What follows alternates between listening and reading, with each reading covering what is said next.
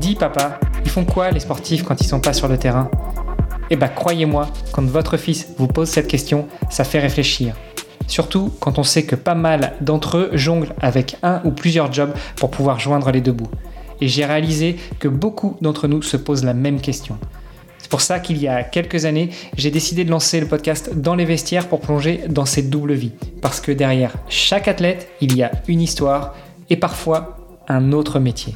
À peu près au même moment, j'ai rejoint ePlayer, un cabinet de recrutement spécialisé dans les recherches critiques.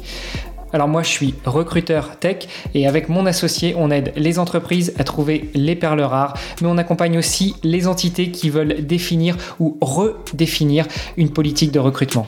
Et je peux vous dire que des sportifs de haut niveau croisés au gré de nos chasses de candidats on en a vu un sacré paquet. Et oui, parce que encore une fois, vivre de son sport n'est pas si facile quand on n'est pas installé au plus haut des podiums depuis des années. Et encore, comme une marque bien installée, il faut y rester et se réinventer sans cesse. Du coup, à travers les histoires inspirantes de mes invités, je vous propose de découvrir comment on peut répondre à nos enfants qui se demandent encore ce que font toute la journée ces sportifs de haut niveau. Parce que oui, entre sport et entrepreneuriat, il y a beaucoup de points communs. Et avec les JO de Paris qui approchent, c'était le moment de redonner vie à ce podcast. Alors restez après l'épisode, je vous donne tous les détails sur notre invité et je vous invite à aller voir la page sur le site vestiaire.org pour pouvoir le soutenir dans ses projets. Allez, c'est parti pour un nouvel épisode. Salut les sportifs, c'est Armano et je suis très heureux de vous recevoir pour un nouvel épisode du podcast Dans les vestiaires. Aujourd'hui, on va échanger avec une triathlète euh, qui pour le coup est un petit peu éloignée, mais on va revenir avec notre invitée là-dessus. Elle est euh, professionnelle depuis 2021, elle performe au plus haut niveau, euh, que ce soit sur du 73 mais même sur des distances un peu plus longues. on va parler de tout ça avec Marjolaine Pierret. Salut Marjolaine. Bonjour. Marjolaine, je suis content qu'on arrive à, se parler. Euh, comme je te le disais en off, euh, on s'est un petit peu couru après. Aussi sur l'autre podcast Devenir triathlète que je produis avec mon ami Olivier. Et ça me fait toujours plaisir de recevoir des triathlètes sur ce podcast dans les vestiaires. Le triathlon qui est plus euh, un sport que je, je connais, j'ai pratiqué. Je pratique un peu moins maintenant, je suis plutôt sur le swimrun et sur de l'endurance longue en course à pied. Toi, tu es triathlète. ce que je te propose, eh ben, tout de suite, c'est de te présenter. Donc dis-nous tout, qui est Marjolaine Pierret? Euh, oui, c'est vrai qu'on a eu un petit peu de mal à, se trouver. Euh, le triathlon, c'est un sport qui, demande énormément de temps, mais je suis contente de, l'avoir trouvé là un peu en fin de saison. Donc, euh, je m'appelle Marjolaine Piré.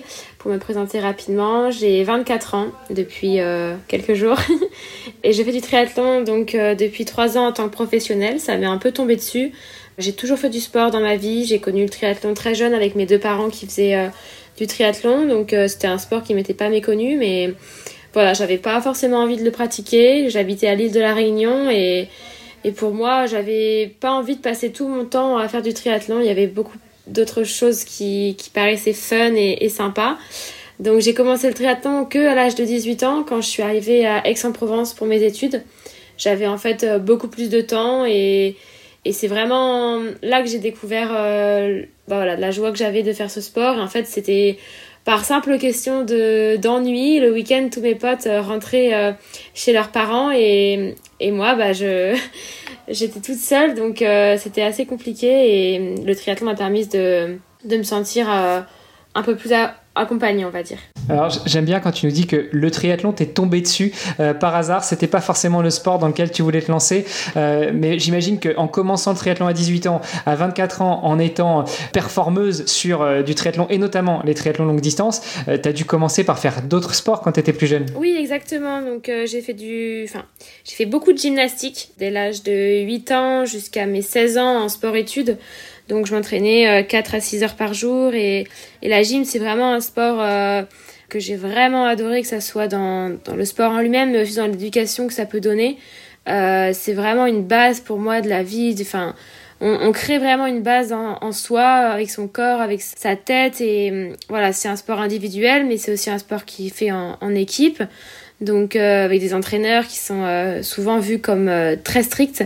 En tout cas, le mien l'était et, et je leur remercie encore aujourd'hui de m'avoir éduqué comme ça. Et, et ouais, c'est vraiment vraiment un sport que, que j'aime énormément et j'aurais aimé en refaire. C'est vrai que quand j'ai voulu en refaire, quand je suis rentrée de l'île de la Réunion, en fait à l'île de la Réunion c'était un peu compliqué le sport-études, fallait dans un dans un lycée et ma mère était prof dans un autre lycée, donc j'allais dans le lycée de ma maman.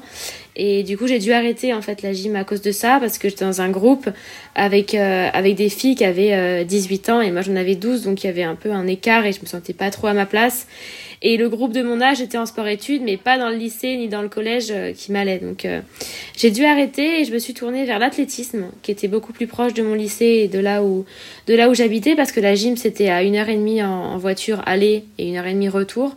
Donc mes parents nous emmenaient euh, et, nous regardaient pendant 4 heures nous entraîner et on rentrait le tard, enfin, tard le soir.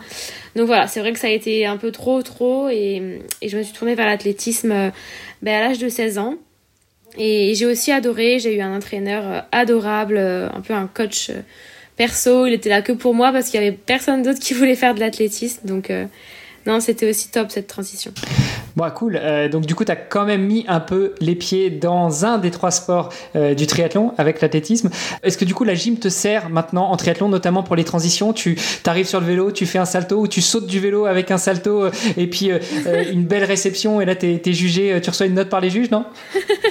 Non, pas vraiment. On va dire que je me suis jamais retrouvée dans cette situation-là à, à tomber ou à devoir faire quelque chose de voilà, plus dans le monde de la gymnastique. Non, non, j'ai j'ai vraiment euh, dû arrêter avec la gym. Euh, on va dire que ça m'a donné énormément de souplesse, énormément de, de gainage. C'est euh, vraiment les deux choses, je pense, qui, qui sont voilà, prédominantes et qui sont encore en moi et, et la rigueur. Peut-être que j'aurais eu aussi cette rigueur sans faire de gym, mais moi je suis persuadée que ce qu'on fait jeune, on, on le garde et on, on, voilà, on grandit avec et, et ouais, franchement, euh, la rigueur, euh, le gainage et, et la souplesse, c'est ce qui m'a, c'est ce qui m'aide, je pense. Et, et je le vois parce que plus je fais du triathlon, moins je suis souple. Donc j'essaye de garder un peu de souplesse, mais on s'en raidit, c'est hallucinant, quoi. C'était quoi ta spécialité en gym? Parce que à ce micro, on a reçu aussi Maëlie Abadi euh, qui fait du tumbling. toi, tu faisais quoi? Alors moi, je faisais sol, poutre, saut et barre. Et on va dire, de mémoire, c'était la poutre et le sol. Je sais que, enfin de mémoire, ça fait quand même un peu longtemps, on va dire, mais euh, c'était ouais la poutre, euh, j'adorais ça. Et, le sol, on avait une musique en fait, et c'était vraiment quelque chose que voilà je, je répétais, mais mes parents nous avaient euh, aménagé parce que mon frère faisait aussi de la gymnastique. Et ils nous avaient aménagé le, sous-sol et on avait donc un, une sorte de salle de gym à la maison. Et, et j'en faisais mais vraiment tout le temps dès que mes copines venaient de l'école euh, élémentaire, euh, elles venaient à la maison et je leur faisais des cours de gym. Enfin, j'étais gym 24-24, euh, quoi. J'étais, j'ai toujours été à fond dans quelque chose, en tout cas, je, me souviens. Tu nous as dit 18 ans, tu arrives en France, tu quittes la Réunion, tu arrives à Aix-en-Provence pour tes études. Est-ce qu'il y avait des études en mode sport-études ou c'était uniquement concentré sur les études et c'est là que tu as commencé à découvrir le triathlon? Alors ouais non, j'ai jamais été en sport-études, même en gym. Mes deux parents sont profs, donc euh, mon père est maître de conférence, ma mère est prof dans, donc, dans un lycée. J'ai été éduquée comme ça, ma grand-mère est prof. Enfin, c'était euh, on fait le bac, on fait des études supérieures et on va jusqu'au doctorat quoi. Donc on choisit sa filière. J'ai jamais été obligée à, faire quoi que ce soit, hein, mais euh, il y avait vraiment, voilà, le sport était génial comme moyen de s'évader, évacuer après les révisions ou avant. Mais l'objectif principal, c'était l'école et ça l'a toujours été. Donc euh, je n'ai jamais été en sport-études. J'ai même dû, entre guillemets, arrêter la gym parce que ça ne coïncidait plus euh, avec, euh, avec le collège et le lycée. Mais non, non, j'ai toujours dû composer comme ça jusqu'au Covid qui m'a fait aussi composer en fait parce que donc pour revenir euh, quand je suis arrivée à Aix-en-Provence euh, voilà je suis allée au salon des sports à Aix-en-Provence et il y avait donc le club de gym et le club d'Aix euh, donc qui était le triathlex et j'ai hésité je me suis dit est-ce que je refais de la gym? Et je me suis dit non mais ça fait quatre ans que j'ai c'est deux ans que j'ai arrêté et en deux ans, on perd énormément. Enfin, je voyais très bien que je n'étais plus au niveau et j'avais pas envie de faire de la gym pour faire de la gym et, voir que ce que je faisais à 12 ans, bah, j'arrivais même plus à le faire à 18. Donc, du coup, ça, ça m'intéressait pas. Donc, je me suis dit, allez, nouveau départ, on recommence quelque chose. Je vais faire du triathlon. Ça prend beaucoup de temps euh, et les horaires euh, d'entraînement correspondaient bien avec euh, mes études, parce que j'ai fait des études en expertise comptable. Donc, pareil, ça prenait beaucoup de temps. Et voilà, j'ai toujours composé, donc c'était le matin très tôt à 6h avant les cours, entre midi et 2, et, et le soir après avec les clubs. Bon, donc là tu commences à goûter au triathlon, tu commences à être piqué par le virus. Donc quand tu avais 18 ans, c'était il y a 5 ans. Donc deux ans après, tu l'as dit, il y a le Covid. Mais entre 2018 et, euh, et 2020, le début du Covid, comment est-ce que tu découvres, progresses dans le triathlon? Alors euh, j'ai vraiment fait ce sport, voilà, moi j'ai toujours fait du sport, donc le sport a toujours été important dans ma famille pour moi. Donc le triathlon c'était voilà, un moyen de m'évader. Euh, après les cours, avant les cours, un moyen de se sentir bien, etc. etc. Mais ouais, non, c'était euh, c'était comme ça, quoi, pour le fun, pour sortir, pour euh, prendre l'air et pour avoir euh, aussi rencontré des amis parce que finalement, le club d'athlétisme, j'ai rencontré énormément de, copains et de copines et j'ai dû encore avoir un dilemme entre club d'athlé ou club de triathlon parce que bah je pouvais pas tout faire quoi. J'avais fait une séance de natation la veille et le lendemain sur la piste c'était encore une séance et puis le jeudi c'était une séance en vélo et enfin je faisais séance sur séance donc je me suis dit bon là euh, faut que je me calme et il faut que je fasse un choix encore entre l'athlé et, le triathlon. Et je me suis dit bah j'adore l'athlé et l'athlé ça fait partie du triathlon. Donc euh, allez choisis le triathlon. Pas trop trop un choix quoi mais du coup je suis partie comme ça dans le triathlon. Il y a eu le Covid et en fait bah Covid oblige, euh, on a été tous confinés. Je me suis rendu compte que j'avais besoin de faire du sport. Maintenant tous les jours, beaucoup plus que de travailler et la tendance est un peu inversée quoi. La tendance s'inverse ok, tu, euh, continues euh, tes études, mais euh, tu bascules un petit peu plus dans le triathlon. Là, on est en 2020. Tu nous as dit tout à l'heure que tu passes triathlète pro en 2021. D'ailleurs, pour celles et ceux qui écoutent ce podcast, ils savent peut-être pas ce que ça veut dire devenir triathlète professionnel, donc on y reviendra après. Mais, en gros, comment est-ce que entre ce début de Covid et 2021, tu deviens une athlète de haut niveau et puis après, tu deviens professionnel? Alors, tout est allé très vite. C'est vrai que ta question me permet de refaire un peu le chemin. Mais alors, il y a eu le Covid. Euh, je me suis rendu compte que dans mon 20 mètres carrés à Aix-en-Provence, je ne pouvais pas rester là, confinée toute seule. Et j'avais énormément de chance d'avoir mes parents à la, Réunion.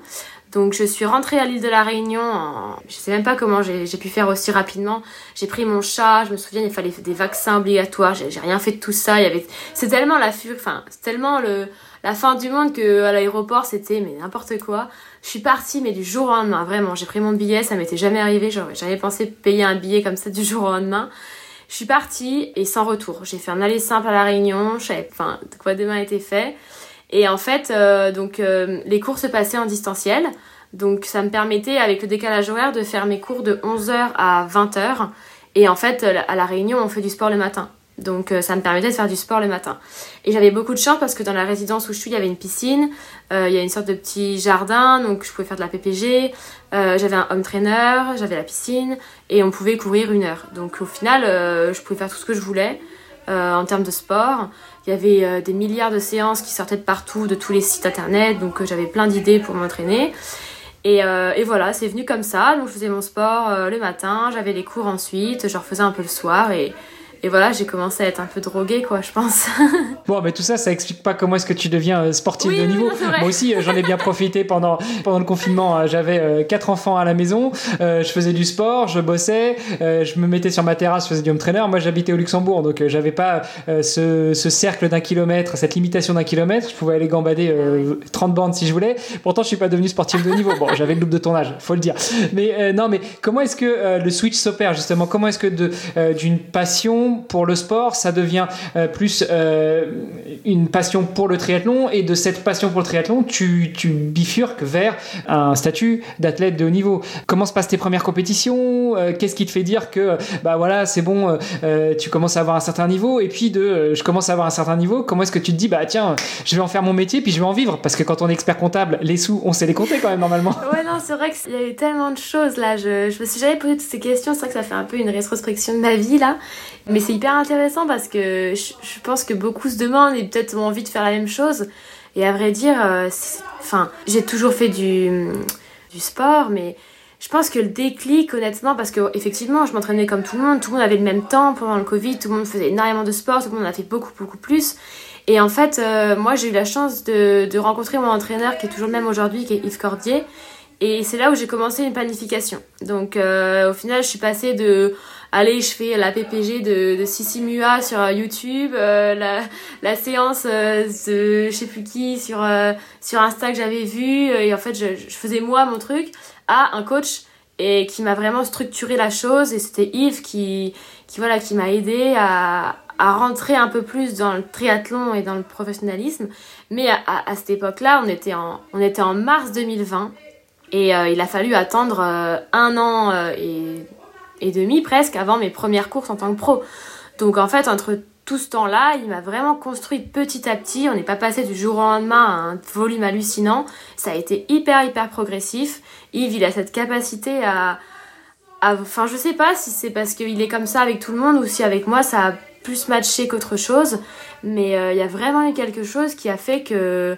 Ouais, du jour au lendemain, je du jour au lendemain. En un an, je suis devenue professionnelle. Euh, j'ai fait vice-championne de France, j'ai gagné mon premier Alpha Ironman, j'ai été qualifiée pour le championnat du monde Ironman en tant que pro et, et en fait, ouais, je, je l'explique que par ça parce qu'au final, j'ai toujours fait du sport. Alors après, oui, euh, j'avais commencé la natation il y a peu de temps, donc plus tu t'entraînes, plus tu fais des, des kilomètres, mieux c'est, mais avec Yves, ça n'a pas du tout été non plus hallucinant. Tout le monde me disait, oh là là, Yves Cordier, il est connu pour être super dur, pour, euh, pour casser les athlètes. Même, on se le disait avec Yves. Moi, je lui ai dit, voilà, au début, tu me faisais peur, mais, mais en fait, euh, enfin, pas du tout, quoi. Moi, je, c'est pas du tout comme ça que je vois Yves et comment notre relation est. Et en fait, ouais, j'ai rencontré aussi mon copain euh, Clément Mignon, qui était déjà triathlète professionnel un an auparavant. Et, après, voilà, on était un trio. En fait, il y avait les championnats de France après le Covid, donc en juin 2021. Et donc je m'étais entraînée très très bien. C'est-à-dire que j'avais un volume qui n'était pas hallucinant, mais je faisais mes petites intensités, mes petits... Et en fait, tout ce qui me donnait, je le faisais et je le réussissais. Donc en fait, ça allait mais super bien. J'étais pas blessée, tout allait bien. Enfin, c'était vraiment mais, trop facile limite. Et en fait, on arrive en juin 2021, première course de rentrée de Covid. Donc Clément, lui, il avait déjà expérimenté ça euh, avant le Covid. Euh, un peu plus sur, euh, sur des courses pro, mais, mais moi c'était vraiment l'inconnu quoi. Donc euh, j'arrive sur ces championnats de France en juin 2021, je suis dans le SAS Elite parce que j'avais déjà fait de la D1 avant, mais vraiment, je sortais dernière de l'eau et la seule chose que je faisais c'était que je courais vite, donc je rattrapais un peu du monde et je faisais des top 30. Mais sinon, j'aimais pas du tout la D1 parce que c'était du vélo en peloton, moi j'avais peur. Enfin, ça me correspondait pas. Bref, donc j'avais envie de faire la longue distance. J'adorais la longue distance. Dès que j'avais un footing long que Yves me donnait, j'adorais ça. J'avais envie de continuer. Les sorties longues en vélo, j'aimais bien aussi. Mais c'était vraiment à pied. En, quand c'était long, j'adorais. Et, euh, en fait, euh, donc on arrive sur ce championnat de France en juin. Euh, donc 2021, je suis dans le satellite et là je me dis mais oh, j'ai trop hâte parce que je vais enfin pouvoir après un an et quelques de, de travail où tout s'est bien passé voir comment ça se passe mal et comment je vais pouvoir changer les choses pour progresser. Et en fait, tout le monde avait un vélo de chrono, moi j'avais un vélo de route, enfin quand j'y repense, c'est la catastrophe. Et, euh, et, en fait, je prends hyper cher en, vélo. Euh, même les speakers disent Oh, elle a dû crever parce que je sors bien en natation et en fait, j'arrive loin en vélo. Je crois que j'arrive à 10 minutes. Et ils disent Oh, elle a dû avoir un problème en vélo. Bah, en fait, non, c'est que j'étais juste un peu larguée quoi avec mon vélo de route. Et à pied, j'ai réussi à faire une super course à pied et à finir deuxième. Et je pense que le démarrage a été là. Je me suis dit, waouh, trop stylé, je peux faire deuxième au championnat de France. Alors qu'avec Yves, on n'avait même pas fixé d'objectif de place. C'était juste, euh, première expérience, euh, que du plaisir. Quoi. Euh, je rebondis juste sur ce que tu dis. Pour nos, auditeurs qui connaissent pas forcément le triathlon, dans le triathlon, il y a plusieurs disciplines, on va dire, plusieurs distances. Alors le triathlon déjà, c'est natation, vélo et course à pied. Ça, tu l'as dit, on l'aura compris. Et puis il y a plusieurs distances, qui va de la distance courte, qui est du sprint, voire même du super sprint, à la distance olympique. Là, on est sur 1500 mètres de natation, 40 de vélo et 10 de course à pied, jusqu'à la distance qu'on connaît comme étant l'une des plus longues, qui est l'Ironman, donc 3,8 km de natation, 180 de vélo et euh, un marathon 42 km à la fin. Et puis il y a, euh, y a après des, des, distances intermédiaires entre les deux, notamment ces championnats de France longue distance dont tu parles, qui eux sont sur un format 3 km de natation, 90 de vélo et 20 de course à pied. C'est un peu un mix entre euh, du long et de Life Ironman. Et en plus, tu as la chance d'être accompagné par Monsieur Yves Cordier. C'est quand même juste, sans, être absolument pas péjoratif, avec beaucoup de respect. Euh, d'ailleurs, je l'ai reçu, euh, j'ai échangé avec lui sur, euh, sur un autre podcast. C'est juste le dinosaure de triathlon en France. Lui, avec d'autres, notamment le papa de, Fred Bellobre, notamment avec Pascal Piche, notamment avec plein d'autres personnes qui ont importé, créé le triathlon en France et notamment le longue distance, c'est juste une légende. Donc toi, comment est-ce que tu es arrivé à choisir ou à être choisi par cet entraîneur alors que tu avais, en, tout cas en triathlon, aucun track record? Euh, Puisque Yves, si je ne m'abuse, il officie à Nice, pas à Aix. Alors oui, en fait, euh, j'ai oublié une petite chose, c'est que donc j'étais à Aix, j'ai fait ma licence, ma, licence, donc mes trois années, et en fait j'étais donc en, en équipe euh, de triathlon en D1, et je me rendais compte que voilà, le triathlon prenait de plus en plus de place. Et la Réunion me manquait énormément. Mais j'avais pas non plus envie de faire un pas en arrière et de revenir à la Réunion. Donc j'avais envie de trouver un endroit euh, qui était un peu comme à la Réunion. Et j'avais trouvé qu'à Nice, il y avait des palmiers, il y avait la mer, et il y avait un peu la montagne. Donc ça ressemblait bien à la Réunion. Et en fait, j'avais fait euh, accompagnatrice pour un, ami euh, sur le 70.3 de Nice. Et j'avais vu donc Nice et, et j'avais adoré. Enfin, je m'étais dit, mais je veux être là-bas. Et donc j'avais voulu faire mon master à Nice. Donc euh, j'étais un peu plus près quand même de Yves. voilà pour répondre à cette question. Mais aussi, euh, ouais, Yves, il est vu comme ça et on en a parlé il y a pas longtemps là après le Portugal euh, quand j'ai fait mon premier Ironman, il est venu avec moi sur mon premier et, on en a parlé un peu de cette rencontre. Bah souvent on fait un peu la, la rétrospection de notre relation et en fait. Moi, j'étais pas du tout dans le triathlon. C'est-à-dire que Yves Cordier, je lui ai déjà dit, je lui ai dit, je suis désolée Yves, mais mais je sais pas du tout ce que tu as fait avant. Enfin, les gens le voient comme un dinosaure, comme quelqu'un d'extraordinaire. Et, maintenant, oui, effectivement, je comprends. Mais au début, moi, Yves Cordier, bah, oui, je savais qu'il travaillait chez Ironman, je savais pas forcément exactement ce qu'il faisait. Je savais qu'il avait été triathlète, parce que mon père me l'avait dit, il me parlait d'Embrun, donc je savais qu'il avait fait Embrun. Mais euh, voilà, j'avais pas du tout tout l'historique de Yves et, euh, et je le voyais, enfin, ouais, les gens me disaient, mais tu te rends compte de la chance que t'as et tout. Et, je me disais, bah ouais, ouais, il est super, mais il me disait, mais tu te rends. Et en fait, j'avais vraiment l'impression que les gens, mais étaient, mais. Genre, c'était. J'avais vraiment c'était le premier français euh, triathlète, quoi. Et qu'il n'y avait pas d'autres euh, comme lui. et j'ai compris après que, bah, effectivement. Ouais, c'est pas loin, c'est pas loin, hein. Mais voilà, moi je dis, je suis trop désolée, mais. Et même mon copain Clément, il me dit, mais tu savais pas Mais je dis, mais Clément, t'as pas compris que. Enfin, je suis arrivée dans le triathlon euh, par rapport au Covid, comme ça. Enfin, j'ai aucune idée. Hawaï, je, enfin, je connaissais pas spécialement. Je veux dire, je suis pas née en me disant je vais gagner Hawaï. Il y en a plein. Clément, par exemple, lui, euh, au, collège, au lycée, il voulait être triathlète professionnel. Moi, mais jamais de la vie. Je me suis jamais dit ça. Et il y en a, ils veulent gagner en brin. À 10 ans, ils disent je vais gagner un brin ou je vais gagner un Ironman moi, je savais même pas ce que c'était, quoi. Ouais, bah pour rester sur le triathlon, tu prends l'exemple de Sam Laidlow, hein, qui fait du triathlon depuis qu'il a 3 ans, et son objectif, c'était de gagner les ah championnats du monde de, l'Ironman. Ce qu'il a fait cette année, en 2023, bon, c'était pas Hawaï, mais comme tu dis, il y en a, c'est des rêves de gosse. C'est peut-être, euh, ils idolâtraient déjà le triathlon, euh, très certainement aussi parce que papa et maman étaient là, euh, avant même de savoir marcher ou de savoir courir. Donc, je comprends tout à fait ce que tu veux dire, et, et c'est d'autant plus à ton honneur que quelqu'un qui débarque de la gym, qui fait un peu d'athlétisme, qui arrive dans le triathlon, qui fait de l'AD1. Tu nous as dit de l'AD1. L'AD1, c'est le championnat de France de triathlon courte distance. Euh, c'est là où il y a tous les meilleurs triathlètes mondiaux, parce qu'on va pas se le cacher, hein. euh, on, a le droit d'être un peu chauvin aussi. En France, on a, je crois, le meilleur circuit de triathlon du monde, euh, mais c'est super rapide. Tu l'as dit, c'est avec du drafting, ça veut dire que c'est une course où les gens en vélo, eh ben, ils ont le droit de prendre les roues des autres. On a même le droit de rouler en paquet, de rouler en groupe, de rouler en équipe, et ça va ultra vite, c'est super explosif comme épreuve. Donc toi, tu fais tes armes sur la D1, pas longtemps hein, quand même, parce que tu as découvert le triathlon à 18 ans. Yves, il m'a entraîné au début pour la D1 en fait. C'était vraiment ça, avec un objectif de faire un longue distance parce que j'avais demandé ça. J'avais dit, Yves, j'adore les footings longs, j'aimerais vraiment faire un long, et Clément en faisait. Donc je m'étais dit, on ira ensemble, ce sera sympa. Mais la D1, euh, en fait, c'était. Je suis arrivée là-dedans parce qu'on m'a contacté par un club du Sud et, c'était les Sardines à l'époque et, et voilà, il...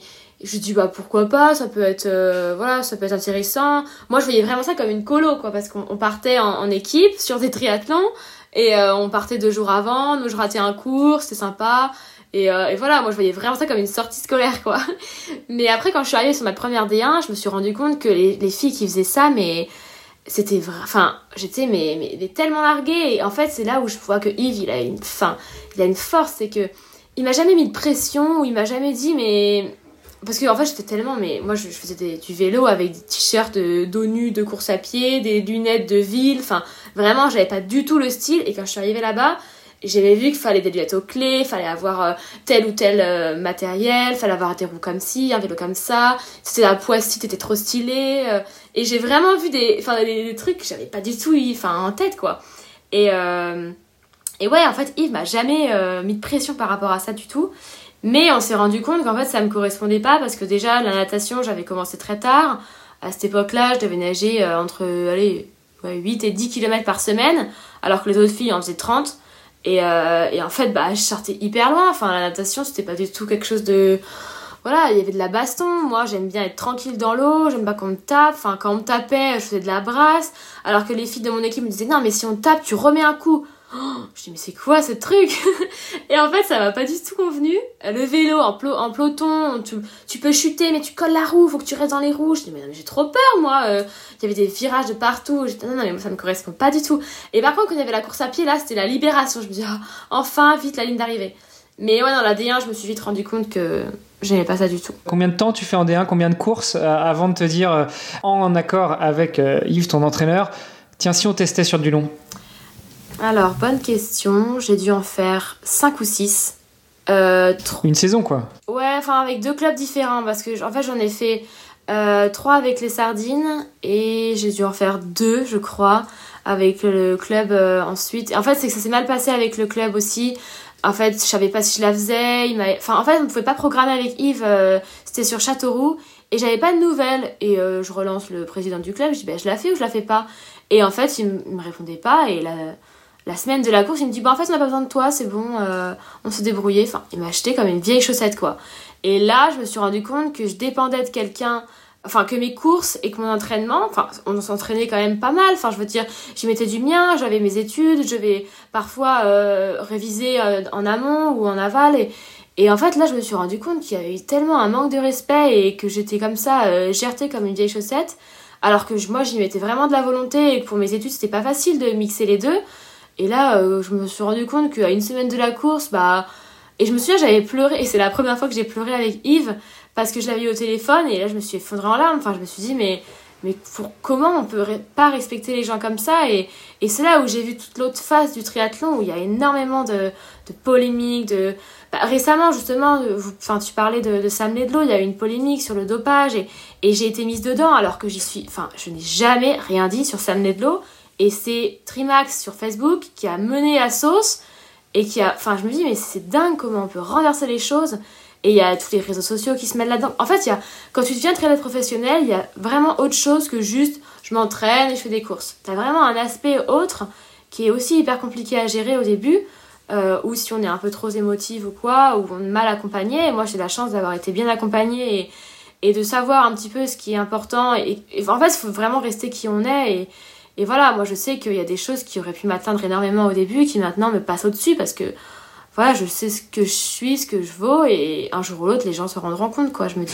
Bon et tout ça ça t'emmène justement à testé sur du longue distance. J'ai quelques résultats sous les yeux.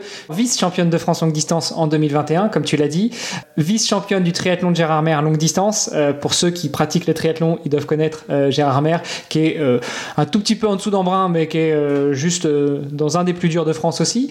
Tu gagnes le 73, donc le Alpha Ironman du Portugal, tout ça en 2021. Tu gagnes le 73 du Bahreïn en 2022, troisième du triathlon de Gérard Mer longue distance en 2022, et en 2023, tu gagnes les championnats du monde longue distance. Et puis là, tu viens de gagner l'Ironman du Portugal. Ça va pour quelqu'un qui arrive avec un peu d'insouciance il y a euh, trois ans sur le circuit euh, longue distance. C'est quand même pas mal. Même pas trois ans, deux ans finalement. Ouais, ouais, deux ans pleine. Alors on va dire que c'est. Alors j'ai fait la demi 2021. Euh, on a fait six mois en 2021 à cause du Covid. et après j'ai fait deux ans. Et en fait, on va dire que j'ai fait trois saisons, mais qui ne se sont pas du tout ressemblées.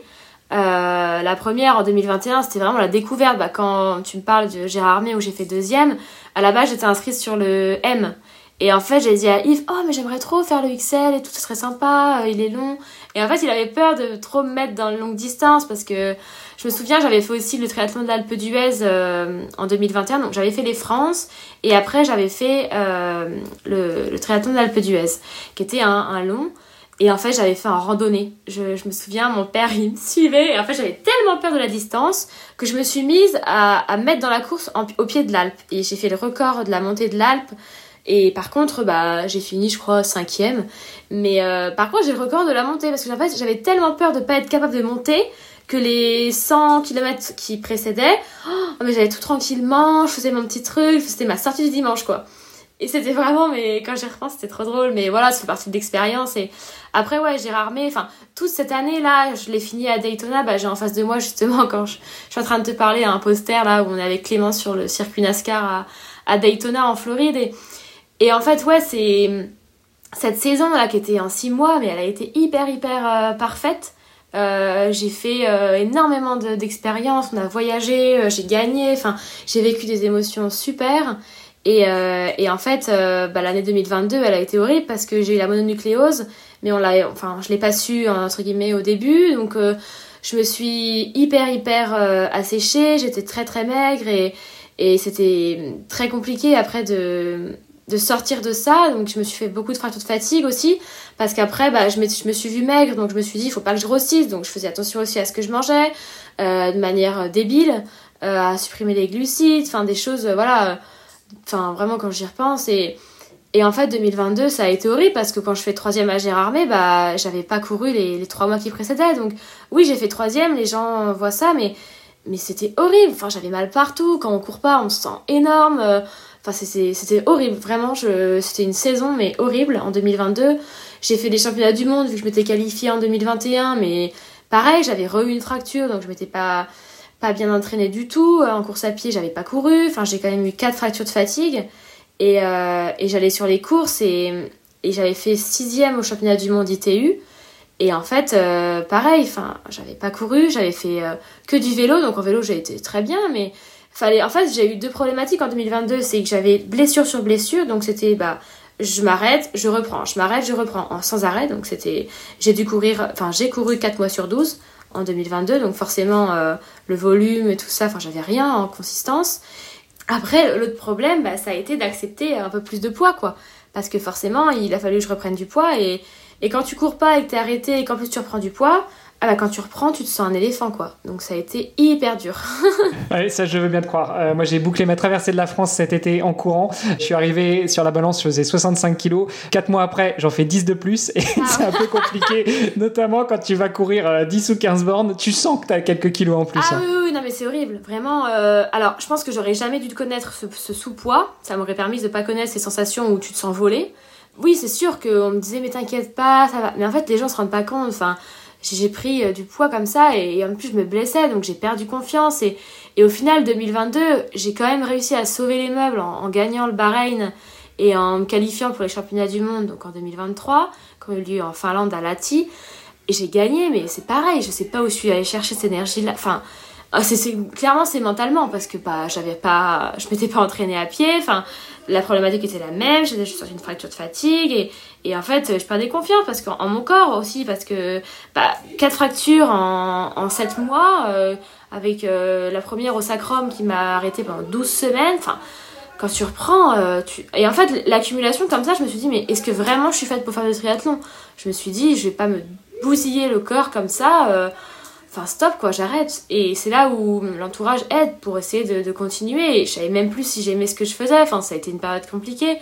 Donc j'arrive à combien de mal faire une victoire à la fin de l'année, mais ah ouais, cette année 2022, euh, elle a été très très compliquée, mais, mais finalement ça aide et, je me dis que j'ai tout connu euh, en très peu de temps. Donc c'est bien aussi parce que moi j'ai un panel de d'émotions assez variées quoi. Je me fais souvent la réflexion quand euh, j'échange avec des sportifs et des sportifs de niveau, c'est que finalement euh, dans un petit bout d'homme ou un petit bout de femme d'une vingtaine, d'une trentaine d'années, on a l'impression que vous avez déjà vécu 3 4 vies. Euh, donc tu as tout vécu en accéléré. Je pense qu'on a on a bien cerné du coup un petit peu d'où tu viens, ton expérience, tes compétences, ta résilience aussi dans l'atteinte d'un objectif. Tout à l'heure tu parlais de de cet intérêt enfin de la présence des proches et autres. Tu parlais aussi des fractures. Donc, tu as parlé aussi de, Yves Cordier, ton entraîneur. Rapidement, Qu'est-ce qui t'accompagne? Quel est le, staff euh, au sens large qu'il y a autour de toi? Tes proches, ta famille, ton copain, ton entraîneur? Est-ce qu'il y a un kiné, un ostéo, un préparateur physique? Enfin, quelle est l'ampleur du staff autour de toi? Alors, euh, au début, euh, j'avais que Yves et Clément. Enfin, mes parents, forcément, la famille est toujours là. Ça, c'est vraiment le socle. mes parents, voilà, ils sont, ils sont là tout, Enfin, ils sont là souvent quand ça va mal. c'est vraiment eux qui sont là et qui me disent non mais enfin pour les blessures et, le problème que j'ai eu avec le poids ça a été vraiment eux après avec Yves bah on se connaissait pas non plus depuis des années donc ça a été compliqué de voilà, lui expliquer des choses qui peuvent être un peu personnelles, comme par exemple l'aménorrhée. Donc j'ai, comme j'ai perdu du poids, j'ai été en aménorrhée. Donc il y en a qui peuvent avoir un peu peur d'en parler et se dire bah ça a aucun lien avec le sport, mais mais finalement c'est lié. Et d'un autre côté, bah il faut qu'il le sache, Yves en tant qu'entraîneur, que je suis en aménorrhée. D'un autre côté, il est pas médecin, donc il peut pas non plus euh, savoir comment faire. Mais voilà, euh, il y a vraiment eu une, une, ouverture de parole qui a dû être faite et, et, vraiment être libre. Et, et en fait, Yves, il est rentré dans ma famille parce qu'on bah il a fallu le voilà vraiment que je sois ouverte et nature avec lui. Euh, et en fait, avant, je le, enfin, je le voyais un peu comme un coach en mode, euh, bah, un peu trop euh, mécanique. Il me donne un truc, je le fais, un peu commandant, quoi. Et alors, il, s'est jamais mis dans ce rôle-là. Hein, c'est moi qui le voyais comme ça. Mais, euh, mais en fait, ouais, il y a eu donc, Yves, mon entraîneur, Clément, qui est là aussi, on va dire il fait un peu le rôle d'entraîneur aussi, mais comme qu'il est toujours présent, il voit quand je suis fatiguée. Voilà, des fois, je suis fatiguée, j'ai pas envie d'y aller. Et, en fait, bah, quand Yves il m'attend en bas et qu'on va rouler tous les trois, euh, il me dit ça va? Oui, oui, ça va et toi? Alors qu'il y a cinq minutes, j'ai dit à Clément, j'en peux plus, je suis fatiguée. Et du coup, lui, Clément, il permet de jauger un peu et de dire à Yves si moi j'ai pas envie de le dire ou quoi. Donc, euh, Clément, mes parents, j'ai une préparatrice mentale aussi euh, depuis 2022, fin 2022. Euh, voilà, ponctuellement, qui m'aide. C'est quelque chose que j'avais envie de mettre en place. Euh, mais c'est pas systématique. C'est vraiment quand j'ai envie, de, quand j'ai besoin de parler à quelqu'un qui a un avis extérieur, qui a vécu un peu les mêmes choses que moi. Euh, ensuite, j'ai un préparateur physique qui est Fred Belaubre. Euh, enfin, t'as parlé de, de, son papa. Euh, pareil, j'ai voulu. Décidément, tu t'es, tu t'es juste entouré des meilleurs, mais ok. Fred, ouais, qu'on salue, hein, si tu nous écoutes, on t'embrasse. Ouais, j'ai voulu mettre ça en place après mes fractures parce que je sentais le besoin de me renforcer et de. J'ai dit à Fred, pareil, je le connaissais un petit peu, mais pas non plus énormément, mais je lui parle comme s'il fait partie de ma famille et je lui dis, mais là, Fred, je me sens énorme, enfin, j'ai besoin de, de, de, d'exercices pour réussir à me soulever, quoi, parce que je lui dis, quand je cours, c'est horrible. Et du coup, voilà, pareil, euh, donc il a été euh, dans le petit cercle euh, avec Yves parce qu'il faut aussi coordonner tout ça parce que, pareil, enfin, c'est quelque chose à mettre en, place de manière progressive et tranquille. voilà, on a un kiné aussi qui est sur Nice. Et en fait, donc ce staff-là, on l'a créé, donc pour tout dire, en, mars 2023. Donc vraiment à la fin, fin, il n'y a pas longtemps finalement. Et en fait, donc, à Nice, on a trouvé parce qu'en fait, je voulais me vraiment m'encadrer d'un médecin. Parce qu'en fait, j'allais voir un peu à droite à gauche des médecins, sur Doctolib, je suppliais les secrétariats pour avoir des rendez-vous, machin. Enfin, c'était horrible. En 2022, vraiment, ça a été euh, aussi une charge mentale compliquée parce que, bah, l'IRM, oui, oui, bah, dans deux mois. Mais dans deux mois, enfin, j'étais là, mais alors oui, j'ai de la chance. Enfin, peut-être que je suis exigeante, mais dans deux mois, je me dis, mais c'est pas possible. Enfin, je dis, moi, je consacre ma vie. Alors oui, je suis pas la princesse ni la reine d'Angleterre, mais je veux dire, enfin, voilà, dans deux mois, je dis mais non, mais je peux pas. Enfin, dans deux mois, j'espère avoir un protocole. Donc, euh, bref. En tout cas, voilà, ça a été vraiment un combat. Mes parents m'ont énormément aidé là-dessus, sur euh, trouver des médecins, les bons, qui aller voir, parce que t'as tout et n'importe quoi comme avis. Et donc là, voilà, enfin, en mars 2023, on a réussi à, s'entourer euh, d'un bon staff. Euh, Clément n'a pas eu de soucis là-dessus, mais euh, il l'emmène quand même avec moi sur les séances de kiné et puis les, les, petits contrôles qu'on a régulièrement, parce que c'est important. Quand tout va bien, il faut quand même voir un peu voilà, donc on a un kiné et un médecin du sport à Nice. Le staff est pas mal. Il te manque quoi? Un nutritionniste, diététicien, oui, euh, spécialiste du sommeil? Oui, oui, bah, alors j'ai une acupunctrice aussi. je fais beaucoup d'acupuncture. Euh, j'ai bien aimé, j'en ai fait pas mal cette année. Et en fait, c'est une ancienne triathlète. Donc pareil, euh, par hasard, j'ai découvert. Et au final, bah, c'est super parce que elle est vraiment dans le milieu et elle connaît très bien Yves. Euh, donc pareil, elle peut discuter avec lui. Et euh, le nutritionniste, on a voulu mettre ça en place. Euh, bah là, ça va être peut-être en 2024. Ça se fait progressivement. On n'a pas envie de, le faire de manière non naturelle, donc on y va tranquille. Et, et voilà, ça serait donc ça. Et on va dire qu'il y a des choses en 2024 qui vont se créer autour de, de cet environnement-là de la nutrition. On te souhaite que tout se mette euh, bien en place. Euh, si tu veux euh, quelques contacts, je pourrais te partager des trucs, notamment des gens qui sont passés sur le podcast Devenir Triathlète et, et certains qui m'ont accompagné sur mon défi de leurs bons conseils. Ah, Alors tout ça, Bon, on l'imagine, euh, c'est pas gratos, ça a un coût. Alors même s'il y a des gens qui, peuvent t'accompagner euh, pro bono, euh, il faut supporter tout ça. Aujourd'hui, en tant que triathlète professionnel, et je mets des guillemets parce que euh, moi je sais ce que c'est, mais j'aimerais bien que tu nous expliques ce que ça veut dire d'être triathlète professionnel. Donc aujourd'hui, comment est-ce que tu vis avec ce statut? Alors triathlète professionnel, ouais, c'est vraiment particulier. Enfin moi, j'estime que je le suis quand je gagne ma vie grâce au triathlon, enfin quand c'est mon métier. Et à l'heure d'aujourd'hui, j'ai un peu de mal avec ce terme parce que je suis pro, oui, j'ai ma licence pro. Mais pour moi, quand tu es très professionnel, c'est quand tu as un contrat euh, et que tu as un salaire tous les mois ce qui n'est pas mon cas. Donc, euh, compliqué pour... Ouais, juste pour préciser, effectivement, en triathlon, en tout cas en longue distance, que ce soit sur le label Ironman ou sur d'autres labels, tu prends ce qui s'appelle une licence pro, ça te permet de courir sur toutes les courses, que ce soit, alors si on prend le label Ironman du 73, donc du Alpha Ironman, ou euh, du full distance, de l'Ironman dont je donnais les distances tout à l'heure, 3, 8, 180 et 42. Et tu peux faire ça sur toutes les courses et tu pars dans le SAS Elite, donc avec euh, une poignée d'hommes entre hommes et de femmes euh, entre elles. Et puis, euh, vous n'êtes pas trop mélangé non plus avec les amateurs. évidemment, au bout d'un moment, les meilleurs amateurs peuvent tutoyer les moins bons pros, enfin en tout cas ceux qui sont moins euh, à fond à ce moment-là. Mais en tout cas, c'est finalement être ça, avoir une licence pro sur le triathlon longue distance, c'est avoir le droit de concourir avec les meilleurs. Par contre, c'est une licence que tu payes. Hein. si je ne m'abuse sur Ironman, on est on est pas loin des 1000 dollars par an. et finalement, c'est tout ce que ça te donne comme droit d'aller sur n'importe quelle compétition sans t'inscrire préalablement. Euh, limite, tu arrives avec ta valise, ton vélo et puis tu, tu prends ton départ. Mais euh, c'est pas parce que tu as une licence pro que tu es payé soit par Ironman, soit par un autre label. Euh, bah non, en fait, ça, permet d'obtenir un price money si on fait donc un résultat. donc c'est quand même pas négligeable parce que moi, c'est ce qui me. Enfin, moi, je vis des price money. Avec Clément, on vit de ça. C'est vraiment notre source de revenus première. On fait premier, on a une prime. Parfois c'est jusqu'au sixième, parfois au huitième et jusqu'au quinzième sur les championnats du monde. Mais, euh, mais voilà, oui, après, euh, il y a des critères que la Fédé a déterminés pour avoir sa licence pro. Je crois qu'il y a sur les championnats de France, enfin voilà, moi c'est comme ça que je l'ai eu, c'est que j'avais fait deuxième au championnat de France et après j'ai eu ma licence pro. Et après, donc on paye une licence à l'année qui coûte 1200 dollars. Maintenant, ils ont augmenté. Il y a l'inflation. et, euh, et après, sinon, on peut payer à l'événement. Donc euh, moi en 2023 c'est ce que j'ai fait. Et euh, en fait quand on paye à l'année on peut s'inscrire sur toutes les courses. C'est vrai qu'on peut être partout sur toutes les start lists. Au moins on peut décider à la fin bah je vais là ou je vais là. Mais moi j'ai jamais pris cette formule là. J'ai toujours fait avec Yves un planning. voilà telle course elle m'intéresse. J'ai envie d'y aller. J'ai envie de performer. Je m'inscris à celle-là. Du coup moi je payais à la course. Donc voilà. Et oui donc on a les price money après de bah, de chez Ironman en, particulier. Il y a aussi Challenge, il y a aussi les courses PTO. Et après, petit à petit, bah, on essaie d'avoir des sponsors. Euh, c'est très très compliqué. Alors au début, euh, il y a un an de ça, enfin tu m'aurais posé la question, j'aurais dit oui, je comprends pas, euh, j'ai pas de sponsor, c'est trop dur. Mais en fait, j'ai un peu plus compris maintenant le la problématique des marques, c'est qu'il y a eu le Covid et en fait elles sont, enfin elles ont été énormément impactées par le Covid.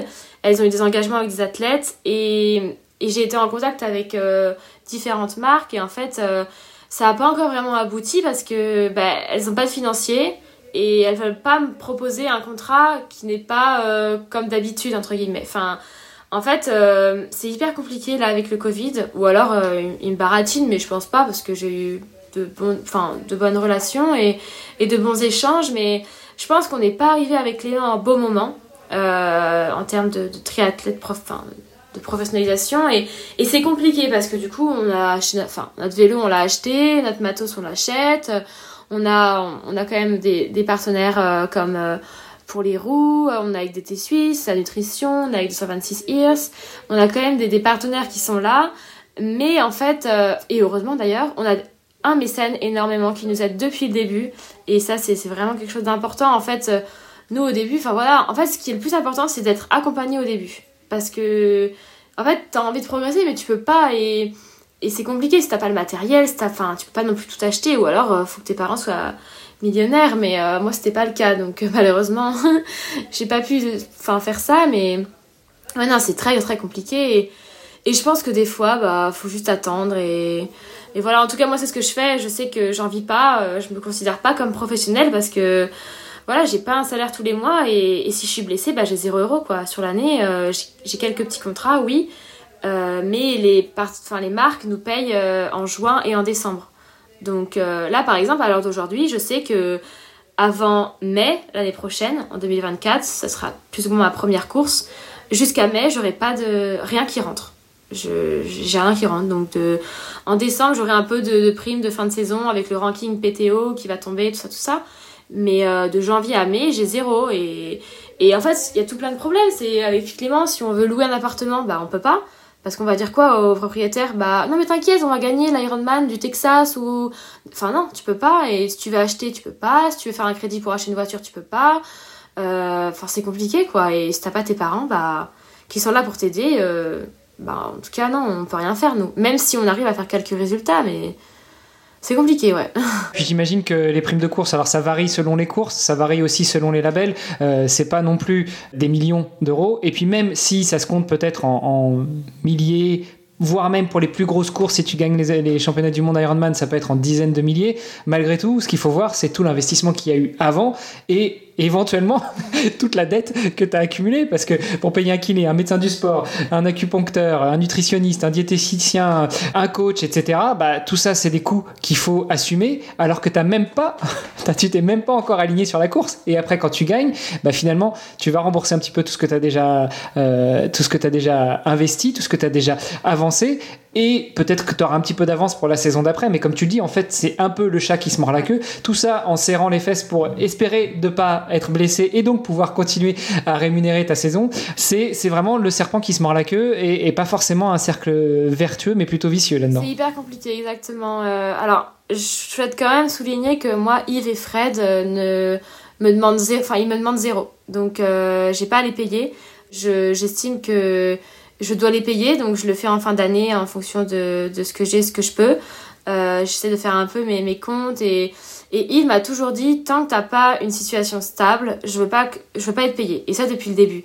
Et, c'est extrêmement rare et, et, ça montre que voilà, enfin, il y a encore des gens qui pensent pas qu'à l'argent, mais euh, mais j'ai une chance inouïe parce que enfin voilà, je suis hyper chanceuse de ça parce que voilà, j'ai pas ce stress là de me dire merde, enfin en fait, j'ai pas de, revenus réguliers, mais j'ai pas de dépenses régulières non plus. Euh, à part les courses, mais bon, ça faut quand même manger. Mais, euh, voilà, ça c'est une chance. Mais euh, ouais, c'est super compliqué parce que voilà, j'aimerais bien ne pas avoir à payer mon vélo. Enfin, ça c'est la plus grosse des dépenses. Et, je pense que le prochain objectif, ou en tout cas ce que je peux espérer et ce que je souhaite, c'est de rentrer dans une marque de vélo qui, et ça va vraiment me soulager d'un poids parce qu'en fait, on disait avec Clément, enfin, on voyage, on casse notre vélo, bah, bah c'est fini quoi. On n'a pas de vélo et on sait comment, au combien c'est difficile d'avoir des, vélos avec le Covid. Un peu mieux là, ça va, mais, mais tu peux pas avoir un vélo euh, dès le lendemain quoi. Donc euh, c'est hyper dur. Pareil, on n'est pas une distance olympique, donc on peut pas être à l'armée. Et ça, c'est pareil, on est sur liste ministérielle, on a fait champion du monde, on est sur la liste euh, la plus haute, je sais plus comment elle s'appelle. Mais euh, ouais, enfin c'est bien, ok, trop cool. Mais au final, euh, ça n'apporte rien parce que on n'est pas olympique, donc on peut pas rentrer à l'armée. Et, euh, et, en fait, l'armée, ça permet quoi? Ça permet d'avoir un salaire régulier, d'avoir un lien social, de voir des gens, d'avoir des rencontres. Ça, c'est aussi important. Nous, en triathlon, c'est un sport qui est hyper. Euh, un peu égocentrique, quoi. Enfin, je veux dire, euh, nous, avec Clément, on le partage, donc ça va. Mais, euh, mais c'est vrai que t'es dans ta tête dans le guidon et.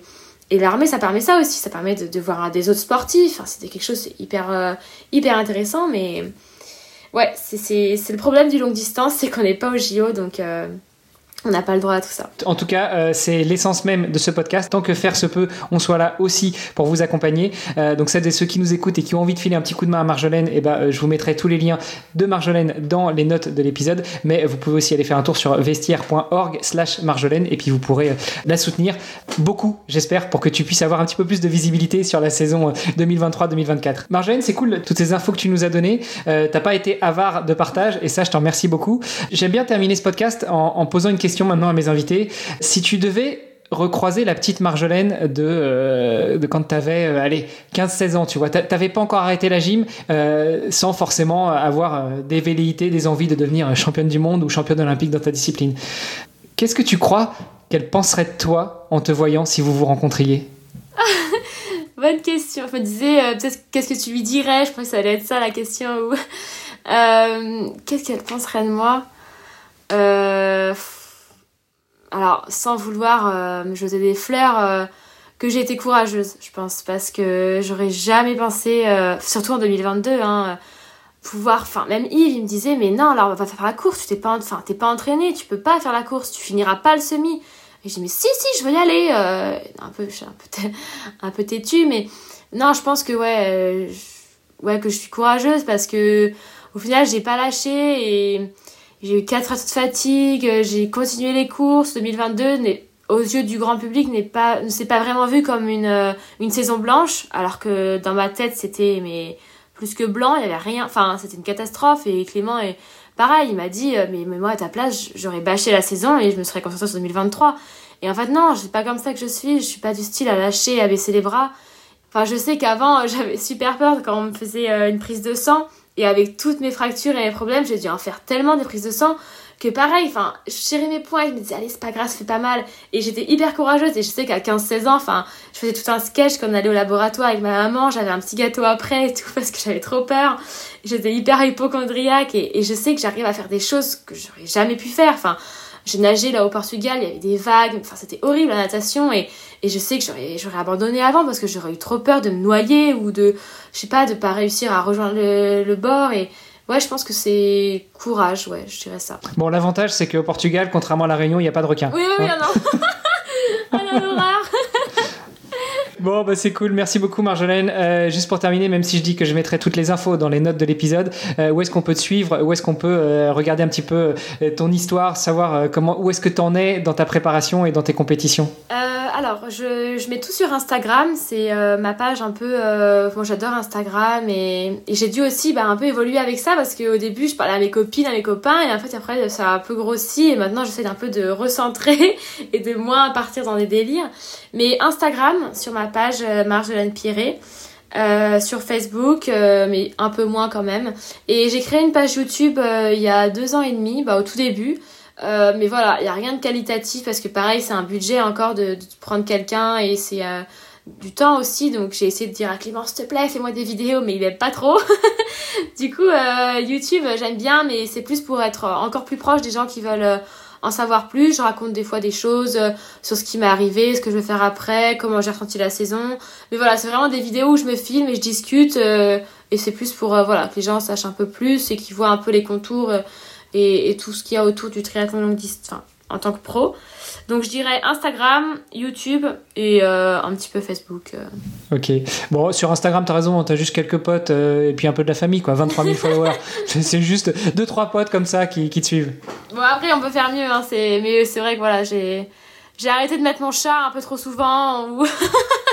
voilà, j'essaye de, de, Je prends Snapchat maintenant pour envoyer de tout et n'importe quoi et j'essaie d'être un peu plus pro sur Instagram.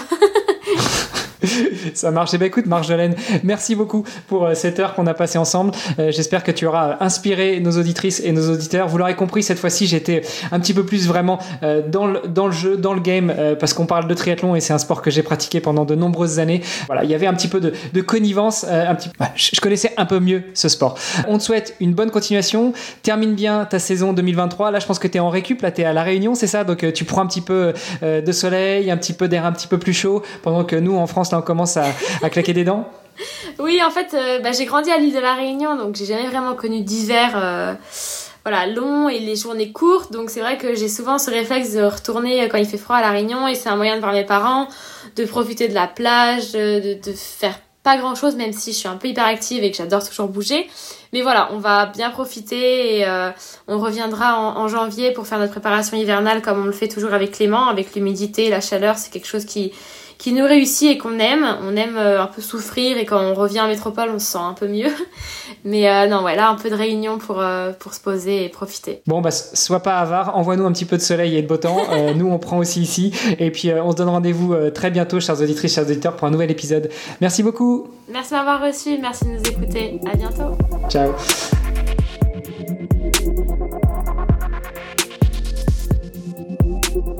Alors, vous avez apprécié l'épisode Derrière chaque médaille, chaque record, il y a une histoire et j'espère que vous aurez apprécié celle de Marjolaine. Venez nous raconter tout ça sur les réseaux sociaux du podcast. Tous les liens sont dans les notes de l'épisode ainsi que tous les liens pour rester en contact, voire contacter notre invité.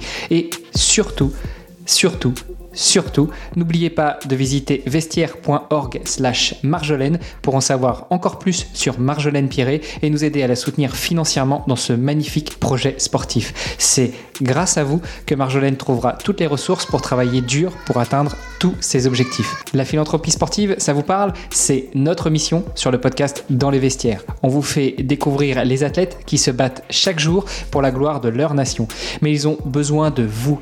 Chaque soutien compte. On est 100% transparent. 1 euro donné égale 1 euro pour l'athlète. Rejoignez-nous dans cette magnifique aventure sportive. Entraînez-vous bien, prenez soin de vous et on se retrouve dans une semaine pour un nouvel épisode. Salut les sportifs